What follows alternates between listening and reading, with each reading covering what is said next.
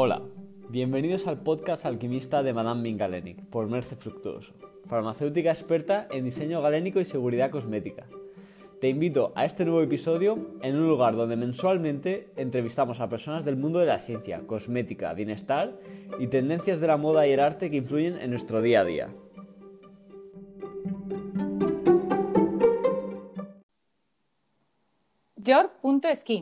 Él es nuestro invitadísimo de hoy, Jorge Mata, farmacéutico adjunto y especialista en dermofarmacia y dermocosmética. Su misión es ayudar a las personas a conocer la cosmética a la vez que él descubre desde un punto de vista súper profesional este mundo. Además, es muy original, ya que en sus posts utiliza la orilla del mar como símil a la estructura anatómica de la piel, algo que cuando vi me encantó. Conociendo y dando a conocer la piel y sus cuidados. Hola Jorge, bienvenido. ¿Cómo estás hoy? Qué ilusión de tenerte aquí, por favor. Cuéntanos. Hola, buenas, hola a todos. Buenas. Muchas gracias por contar conmigo y la verdad es que muy bien, muy contento de poder participar en esta iniciativa y, y nada, la verdad es que súper contento y, y ya vamos, eh, con ganas de charlar contigo. Muy bien, claro que sí, nosotros igual. Eh, la verdad que es una iniciativa que llevábamos mucho tiempo pensando de llevar a cabo, pero bueno, hasta que, que no hemos podido juntar a, a, a, personas que realmente pues, creíamos que eran interesantes para, para nuestro podcast, pues no nos hemos lanzado. Entonces tú eres de los primeros, Jorge, que lo sepas, que, que eres de los primeritos.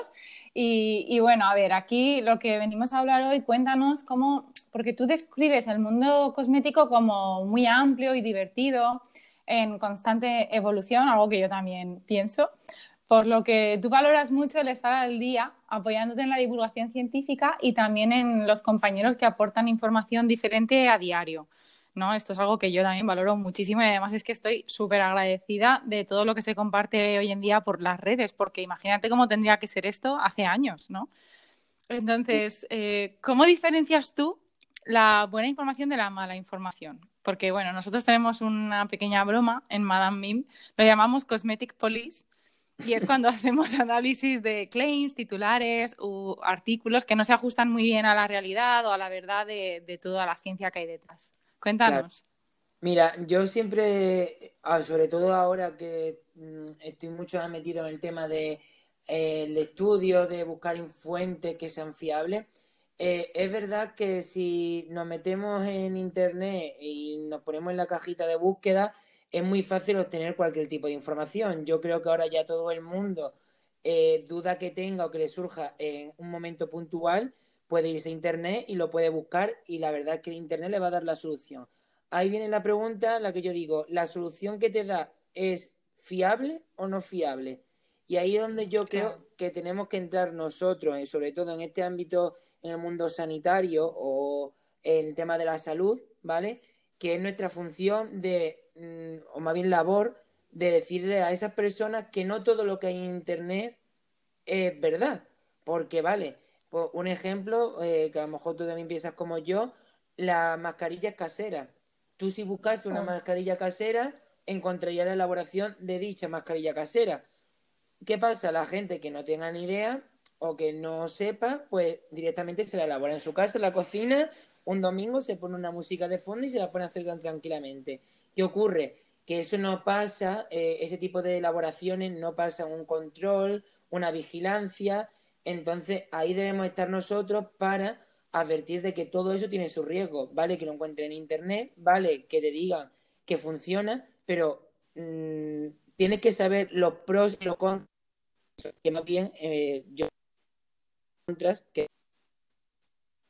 Sí, el, el, San, el San Google, ¿no? El... Ejemplo en mi caso eh, es mmm, tirar de fuentes fiables, eh, mmm, ya sea tanto de compañeros que yo sé que están súper, súper formados y cada vez hay más compañeros que lo están.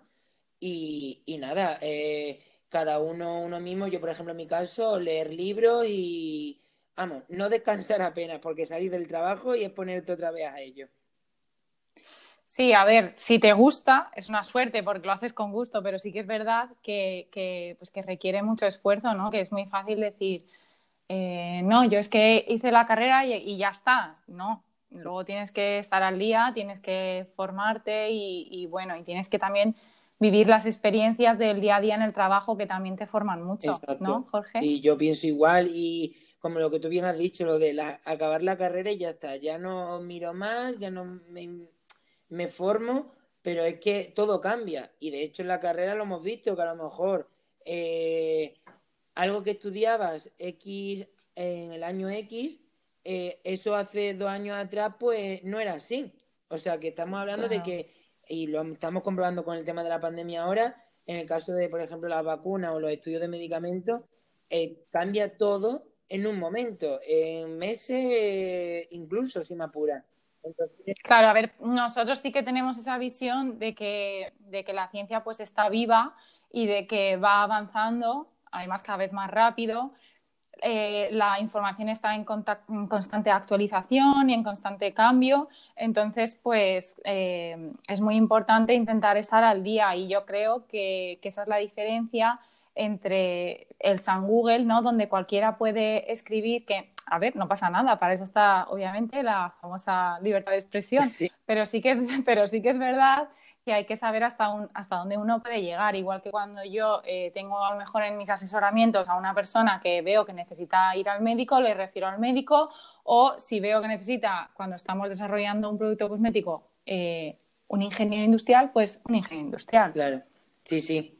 Siempre y aparte, lo bueno que tiene eso, como tú dices, Merce, es que al final te intenta arropar de gente que también sabe del tema. No buscas cualquier persona, sino lo que intenta es que entre todos, sobre todo la gente eh, que tenga unos conocimientos eh, y que se esté formando continuamente, poder llegar a alcanzar mm, un proyecto muy bueno y, con todas sus fuentes y sobre todo más bien fuentes, me refiero a a que todos suméis y al final saquéis algo muy bueno, ya sea tanto a nivel de elaboración de productos, como por ejemplo en el caso de los asesoramientos y demás. Claro, sí, el, el, trabajo en equipo, ¿no? Interdisciplinar. Sí, sí, bueno, y hablando de lo que decíamos antes de las mascarillas caseras y todas las cosas que podemos encontrar en Internet, que por ejemplo las famosas recetas, ¿no? Que es que me da hasta rabia decirlo así porque no son recetas de cocina, es que, es que estamos hablando de fórmulas que es, que es que hay mucho trabajo detrás para que, para que se fabriquen de forma adecuada, con, en condiciones de esterilidad, unos, unas, una, una, disciplina a la hora de trabajar que no es la que encuentras en la cocina de tu casa y esto también pues hay que tenerlo muy presente.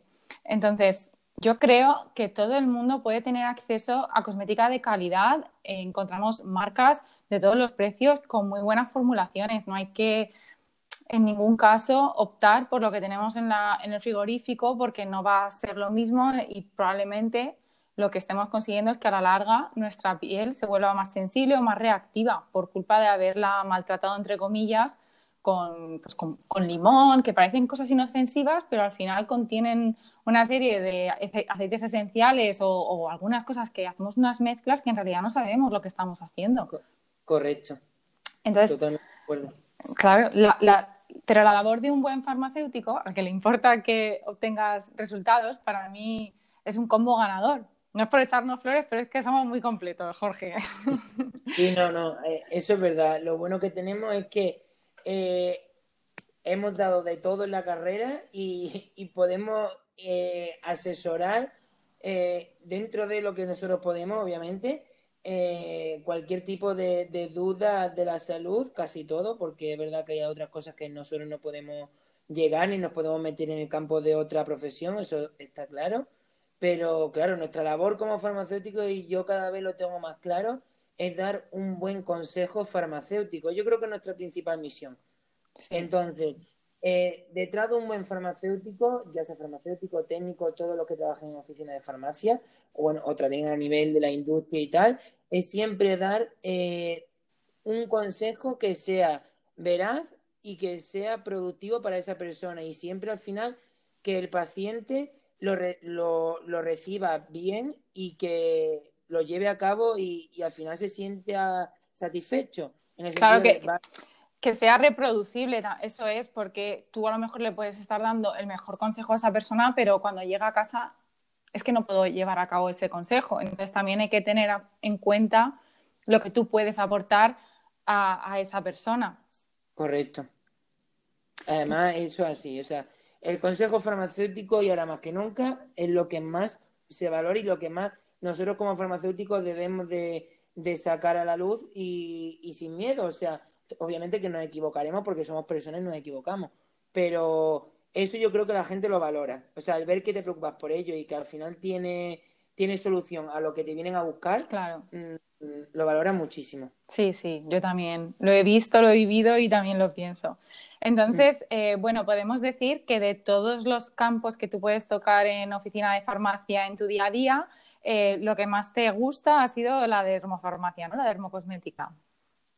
Sí, mm, yo es verdad que empecé a trabajar hace cuatro años en una farmacia donde la dermo la tenía muy presente, eh, entonces siempre tenía la espinita ahí clavada y, ya viendo de que en la farmacia se movía mucha dermo y tal, dije, digo, otra, digo, ¿por qué no volver otra vez a retomar todo el tema de lo relacionado con la dermofarmacia o con el mundo cosmético y empezar otra vez a ponerme a ello?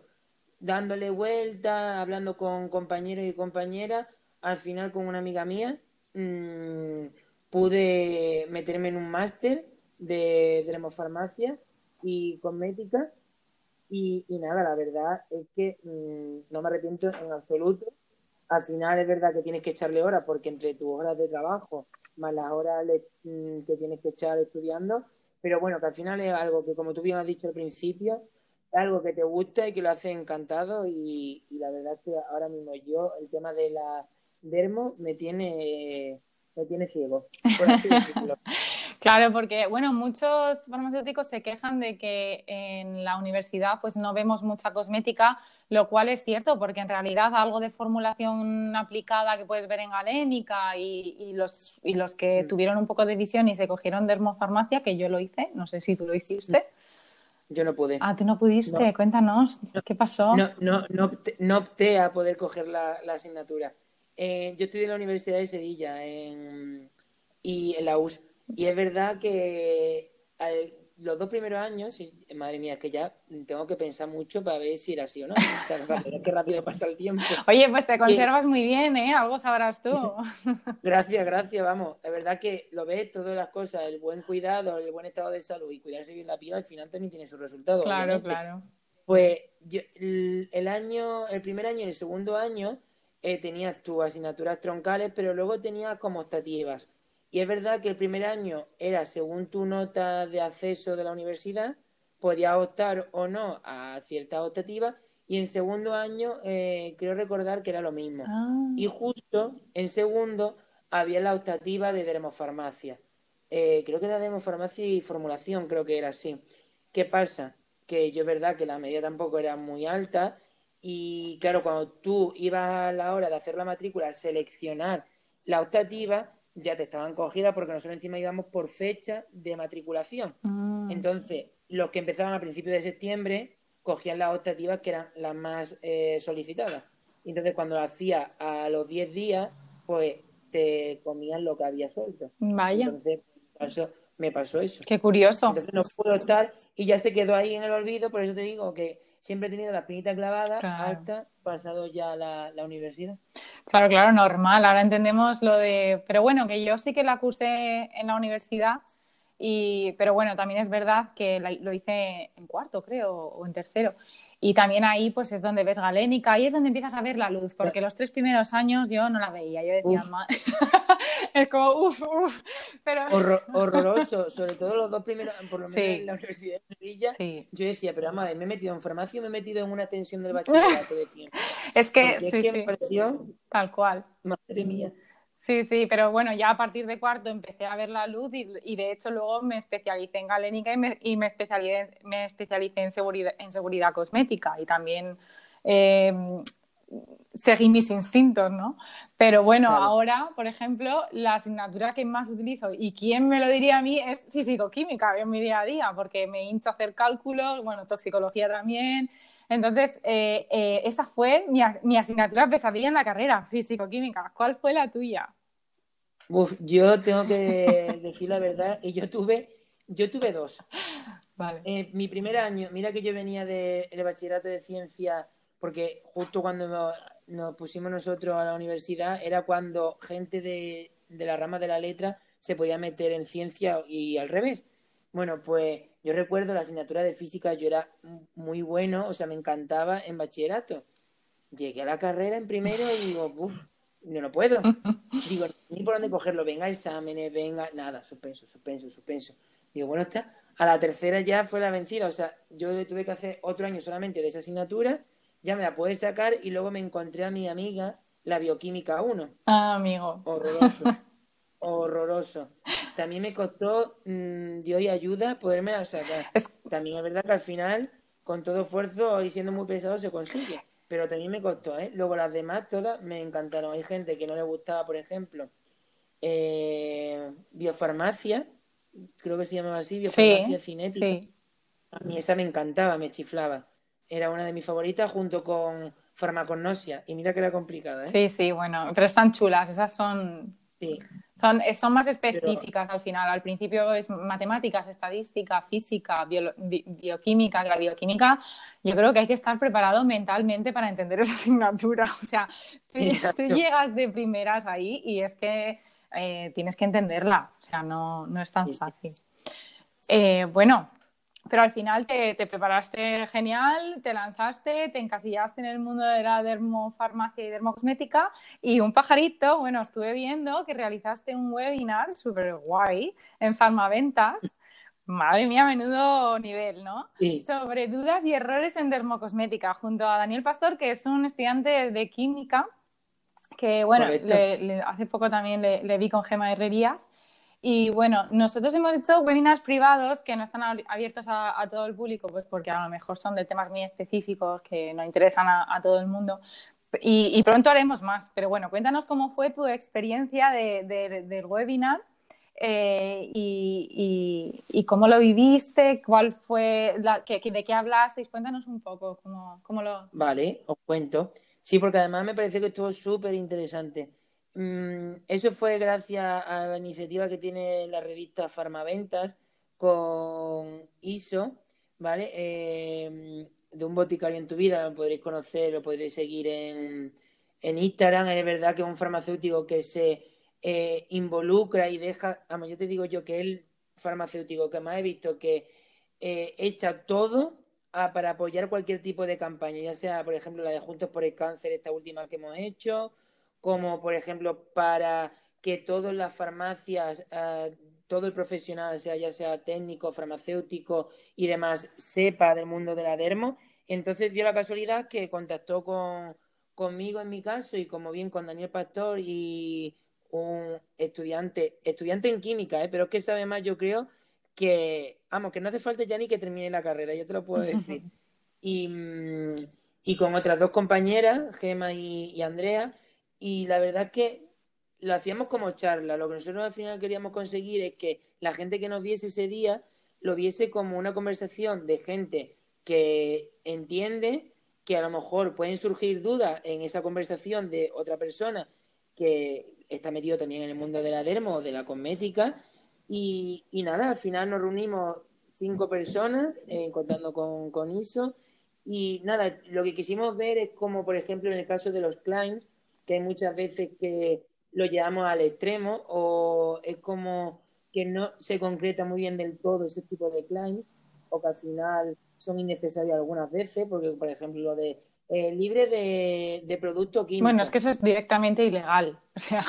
Claro, pero lo vemos, o sea, a día de hoy sigue habiendo ese tipo de... Bueno, eso es porque les multan y pagan la multa y ya está. Claro, les da igual, o sea, tiran para adelante y les da igual. Y luego también quisimos hacer mucho tipo de... Eh, nos quisimos focalizar en los tipos de piel, que también veíamos que había muchas dudas, porque nosotros previamente hicimos encuestas cada uno en nuestro perfil de Instagram para ver lo que a la gente le preocupaba más. Y, y, por ejemplo, en el caso de Daniel y yo, lo que hicimos fue establecer una rutina cosmética y ir explicando los productos que hay que utilizar en cada paso, por ejemplo, limpieza, tónico, contorno, serum, crema y protector solar. Y por ejemplo los tratamientos semanales que como pueden ser los retinoides o la exfoliación química con glicólico y tal. Y, nada, a mí me tocó hablar, por, por ejemplo, de los serum, que yo tengo hecho un vídeo que lo quisimos meter porque hice de un vídeo con el zorro, vestido de zorro, con la pipeta, reflegándosela por la cara. Entonces, la verdad es que yo lo quería entrar porque es que digo, eso a la gente le va a encantar. Digo, aparte que tuvo mucho éxito ese vídeo, eh, creo que fue un Reels, sí, un Reels. Y, la verdad es que estuvo bien, porque así la gente estuvo preguntando, estuvo muy dinámica en, las preguntas. Y, hombre, que al final eh, son cosas que la gente las piensa, no las pregunta muchas veces, porque dice, ¿cómo voy a preguntar esto? Que es una chorrada.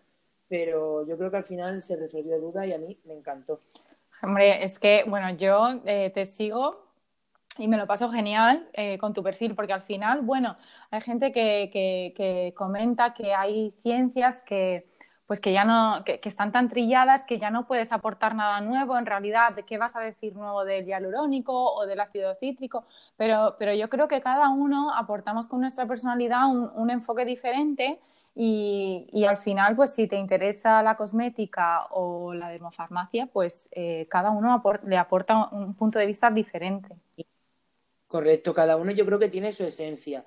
Mm, ahí ya, pues si quieres, nos podríamos meter incluso en si llegas o no llegas, pero bueno, cada uno, si tú tienes esa gana y esa ilusión de hacerlo como a ti te parece, pues adelante, o sea, cada uno es libre de hacerlo como buenamente quiera y como a él le guste. Lo importante es que la información que tú des intente que sea lo más mm, veraz, si volvemos a esa palabra, y que al final la gente sepa de lo que está hablando y que aprenda contigo de forma divertida. O sea, yo, por ejemplo, en, en, en Madame lo que nos gusta también es que la gente lo entienda, porque tenemos experiencia ya muchos años eh, tratando con, estando en el, en el punto de, de, contacto con usuarios de cosmética que, que llaman por cuestiones de cosmetovigilancia o por cuestiones de de cualquier tipo y te das cuenta de que en realidad la gente hay muchas cosas que no las entiende. Entonces, eh, a veces necesitamos bajarnos un poco de nuestra burbuja en la que hablamos de activos, de, no sé qué,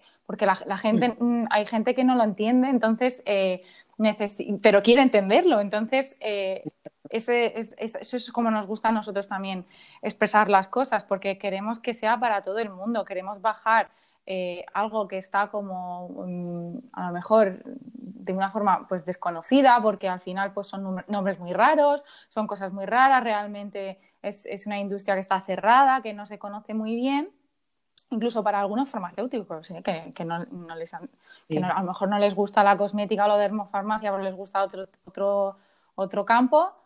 y, es que eh, es normal, o sea, no puedes estar en todo. Entonces, nosotros sí que nos gusta mucho el, pues eso, creemos que todo el mundo tiene derecho a entender las cosas y a una educación eh, de higiene, de salud y de cosmética, de belleza y de todo, y saber lo que, los claims que sí que son eh, reales y los que no, porque también está ese, ese punto, el, el el de saber entender qué claim sí y qué claim no, porque al final yo lo entiendo que es que sea un lío y un jaleo. Porque ayer, por ejemplo, hablábamos de los serums de pestañas, que es que sea, es, o sea, pues, ha sido un boom, ha sido un boom. Y, y, no hay una fórmula mágica para que el pelo crezca, no. Mm, y si la hay es un medicamento y no, y no está al alcance de todo el mundo porque no es seguro.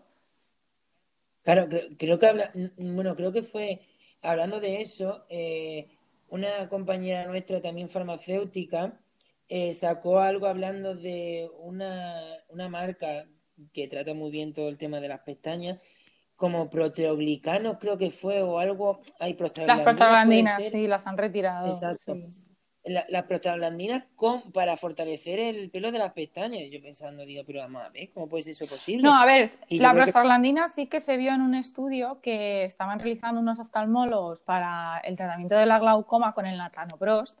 Vieron que a la larga los pacientes lo que, lo que les pasaba era que las pestañas se volvían como más gruesas, más negras y como que crecían un poquito. Entonces se descubrió por casualidad que sí que favorecían el, crecimiento. ¿Qué pasa? Que empezaron a haber casos de personas que le robaban al abuelo el latanoprost, que el abuelo lo, usaba para el glaucoma, y se lo empezaron a poner en las pestañas para que les creciesen. Y luego ya algunos productos salieron al mercado con prostaglandinas, que tal, que esos sí que eran los que podían a lo mejor funcionar. ¿Qué pasa? que claro, mm, tú no va, tú no sabes hoy, yo a las eh, 3 y 26 de la tarde, no sé ni cómo tengo la presión intraocular, ni cómo está el estado de mi nervio óptico. Óptico. Entonces, claro, tú imagínate, sin un control, pues no, no hace falta que te diga más, ¿no? No, no, no, no, ya te digo, vamos. que por eso es lo que hablamos siempre, que intentar siempre buscar fuentes fiables o preguntar incluso antes de utilizar cualquier cosa a algún experto porque es que si no, sí, al final, eh, el resultado puede ser un poco caótico. Claro, al final las marcas pues no estaba legislado porque era un activo nuevo y se utiliza con precaución y tal, pero al final tú no puedes controlar lo que hace el usuario en su casa. Entonces todo esto hay que tenerlo en cuenta a la hora de regular unos, los activos. Entonces se, reguló, se regularon las prostaglandinas y ahora mismo si tú intentas comprar eh, algún serum de este tipo, pues eh, no están disponibles. Claro. Hmm. Normal. normal. Entonces, eh, Jorge, eh, ¿tú crees que te dedicarás, o sea, tu futuro está ligado a la cosmética para siempre? ¿Crees que sacarás una línea cosmética algún día? Si sí, llámame, ¿eh? llámame, que yo te ayudo. Pues me encantaría. ¿eh? Cuéntame. De hecho, alguna vez me ha pasado por la cabeza. No te digo yo que no.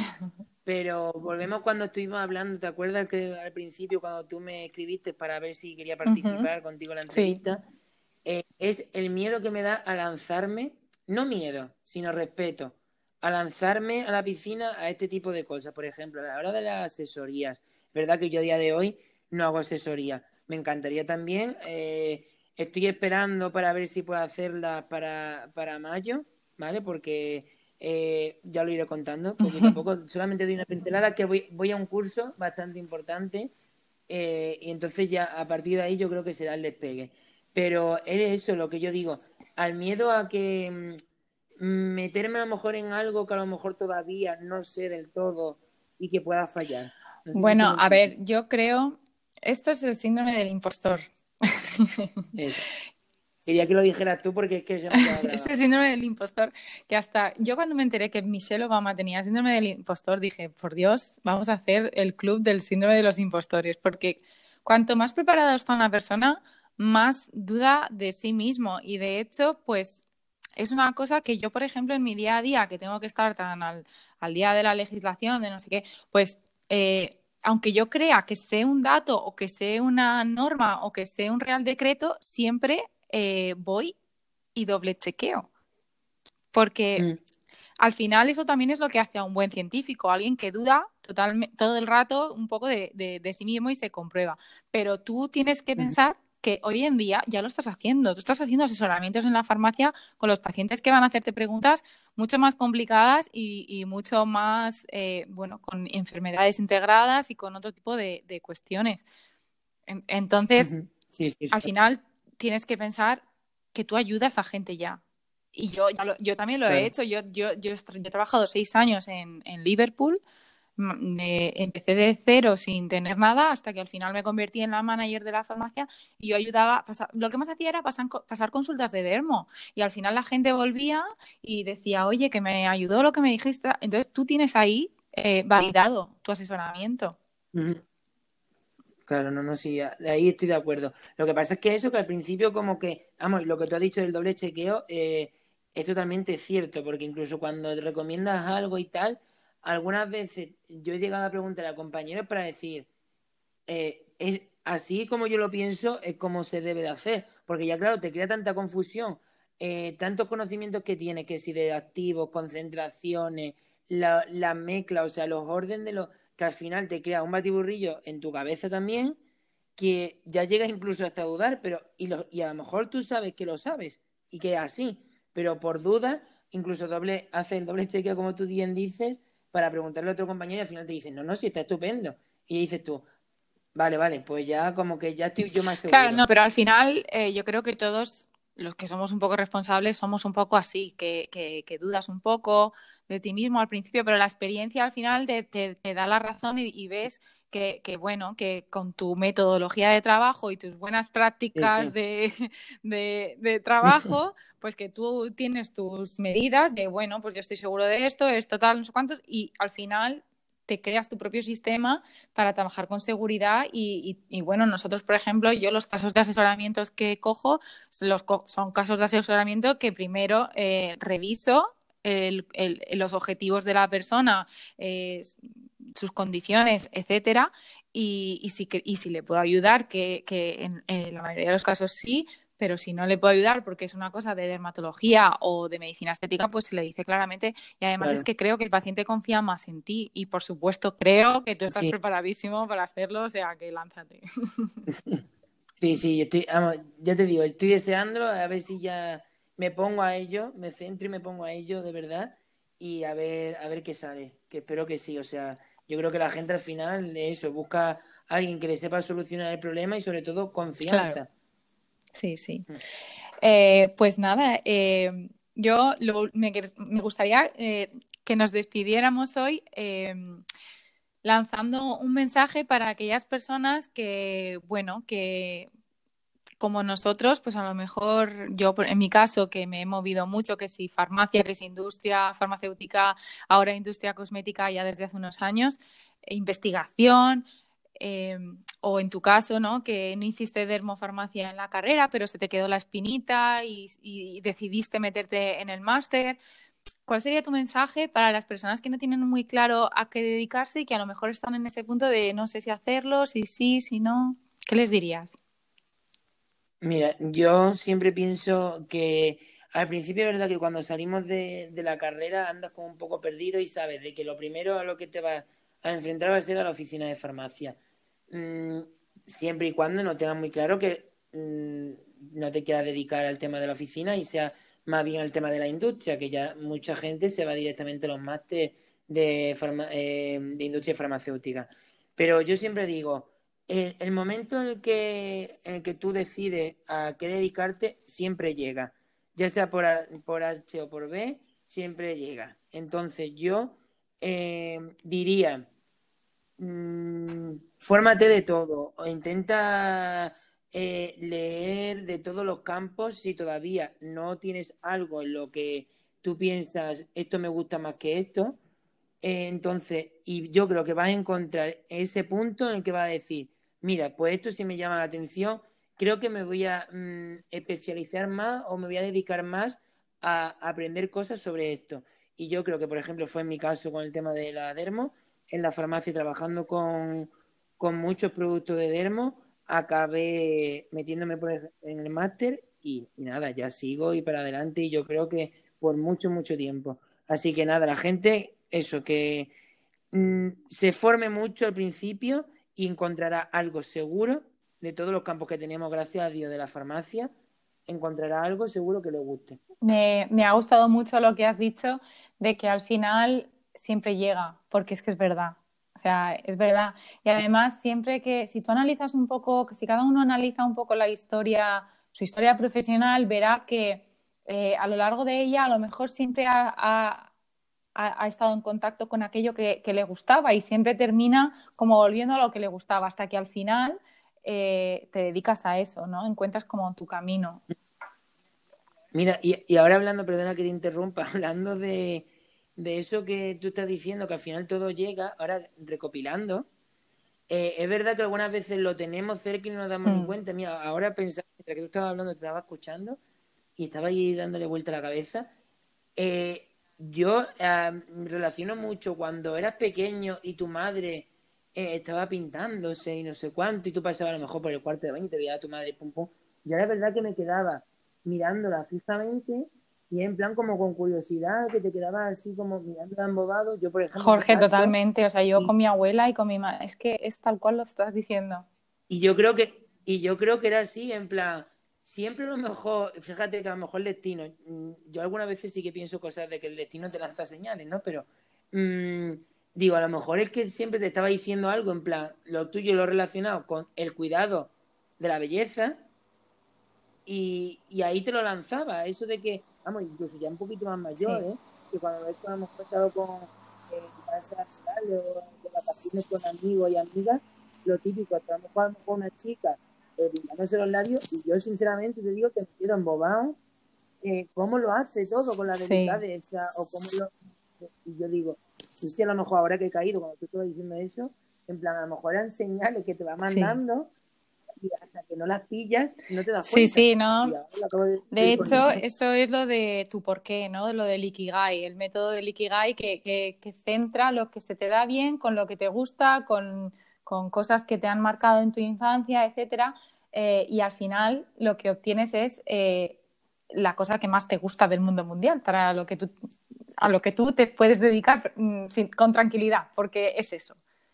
Y, y- y Sí, bueno, sí. y mi porqué es ese también. O sea, que me siento, me siento muy Claro. identificada contigo porque yo también recuerdo. Es que además es como si lo estuviera viendo, viendo a mi abuela arreglar. Sí, tal cual. O sea, Y yo creo que eh, también, por mm, a lo mejor meter el tema de la pandemia, yo creo que gracias a la pandemia, también sacando cosas positivas de esto, eh, en mi caso, por ejemplo, gracias a ello ha sido por lo que yo me he podido meter en el mundo de Instagram y de, la, de divulgar la información como lo estoy a- como lo estoy haciendo a día de hoy.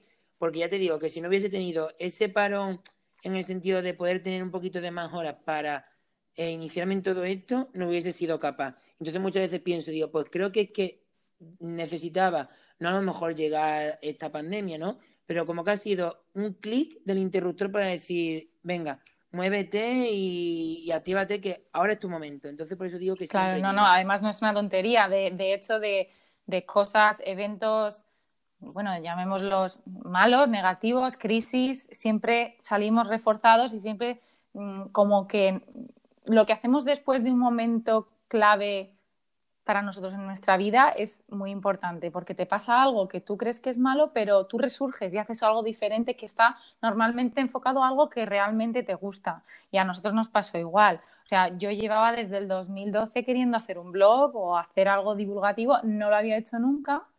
Y, y en abril del año pasado se murió mi abuelito con el COVID y a la semana empecé con, con, con, Insta- con Claro. el Instagram y ya a tomármelo más en serio porque, bueno, como tú dices, pues a lo mejor el tener más tiempo, el querer dedicarte a algo que realmente siempre pasa, es- siempre pasa. Si coges una línea del tiempo y analizas tu vida, lo verás.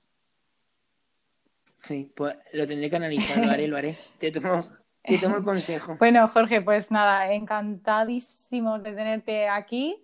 Eh, te pueden encontrar como jor.skin en Instagram, ¿no? Sí, Y, Correcto. y nada, bueno, mm, súper ameno, súper divertido tenerte, hablar contigo, conocerte un poquito más y recomendadísima su cuenta porque, mm, bueno, si queréis aprender sobre la piel eh, desde muchísimos puntos de vista, con un toque de humor muy divertido, eh, recomendadísimo, Jorge Mata. Pues nada, muchísimas gracias por hacerme partícipe de esta iniciativa y, y nada, ha sido un placer, una charla súper amena y, y la verdad es que nada, ha sido muy buen rato, un buen rato y, y para cuando tú quieras, otra Claro vez estoy sí. aquí Muy operativo, bien. 100%. Muy ¿Vale? bien, Jorge. Gracias. Adiós. Luego.